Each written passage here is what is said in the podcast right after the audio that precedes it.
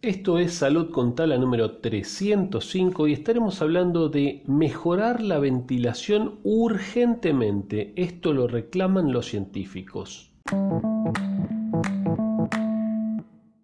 Una nota del diario El País de España dice científicos españoles reclaman medidas urgentes para evitar contagios por mala ventilación en interiores. Bueno, virólogos, sanitarios, técnicos mandan una carta al gobierno central y autonómico para que actúe en función de frenar las infecciones de coronavirus en los lugares de riesgo.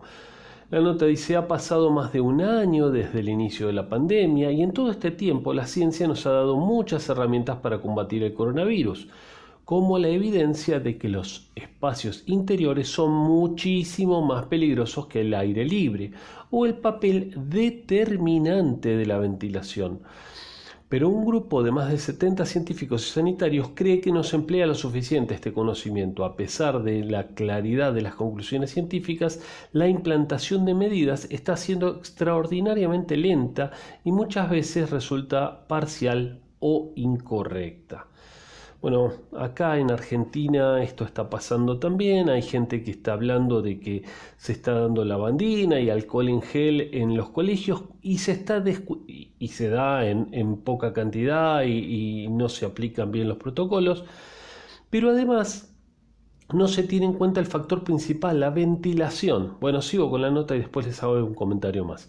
Bueno, la primera las actuaciones reclaman que se centre en el uso de las mascarillas, completamente interiorizado en la población. Hay que explicar que es indispensable el uso de las mascarillas, hay que retirar del mercado las que no sirven, las que no cumplen con las, las, condiciones de calidad y se necesita que se exijan en lugares de trabajo y concientizar sobre la correcta colocación, evitando demasiados huecos al ajustarlas y obviamente tapando desde la nariz, incluyendo las fosas nasales, hasta la parte de abajo del mentón. He visto varios médicos incluso que la tienen aplicada, digamos, por debajo de la nariz, cubriendo la boca nada más, una verdadera tontería, un verdadero error gravísimo.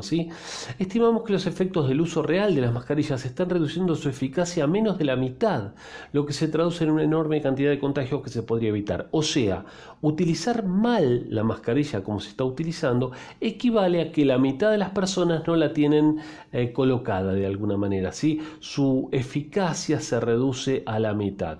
Como complemento apuntan a dos tecnologías. Por un lado, los medidores de dióxido de carbono, que ya hablamos de eso en el, en el podcast, que permite conocer si un lugar está un lugar cerrado está convenientemente ventilado.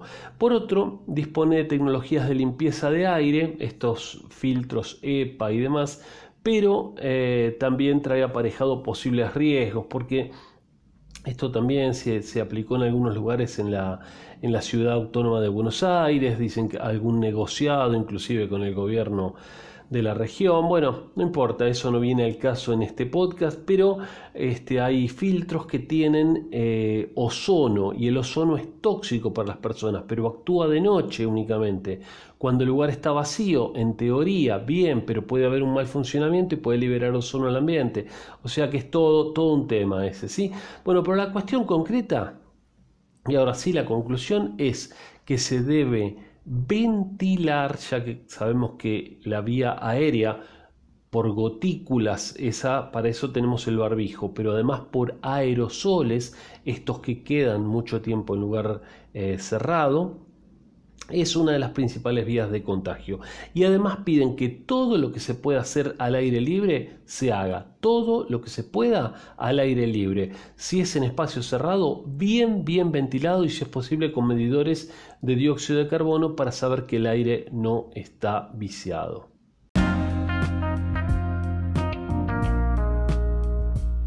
Amigos, amigas, espero que les haya interesado este episodio, que lo compartan con al menos una persona y que nos sigan en las redes sociales. Saben que también pueden sumarse a nuestro canal de Telegram. Si usan la aplicación, nos pueden encontrar como Instituto Taladriz. Ahí eh, ponemos información diariamente muy muy interesante. Y en TikTok, por supuesto, también nos encuentran como Instituto Taladriz.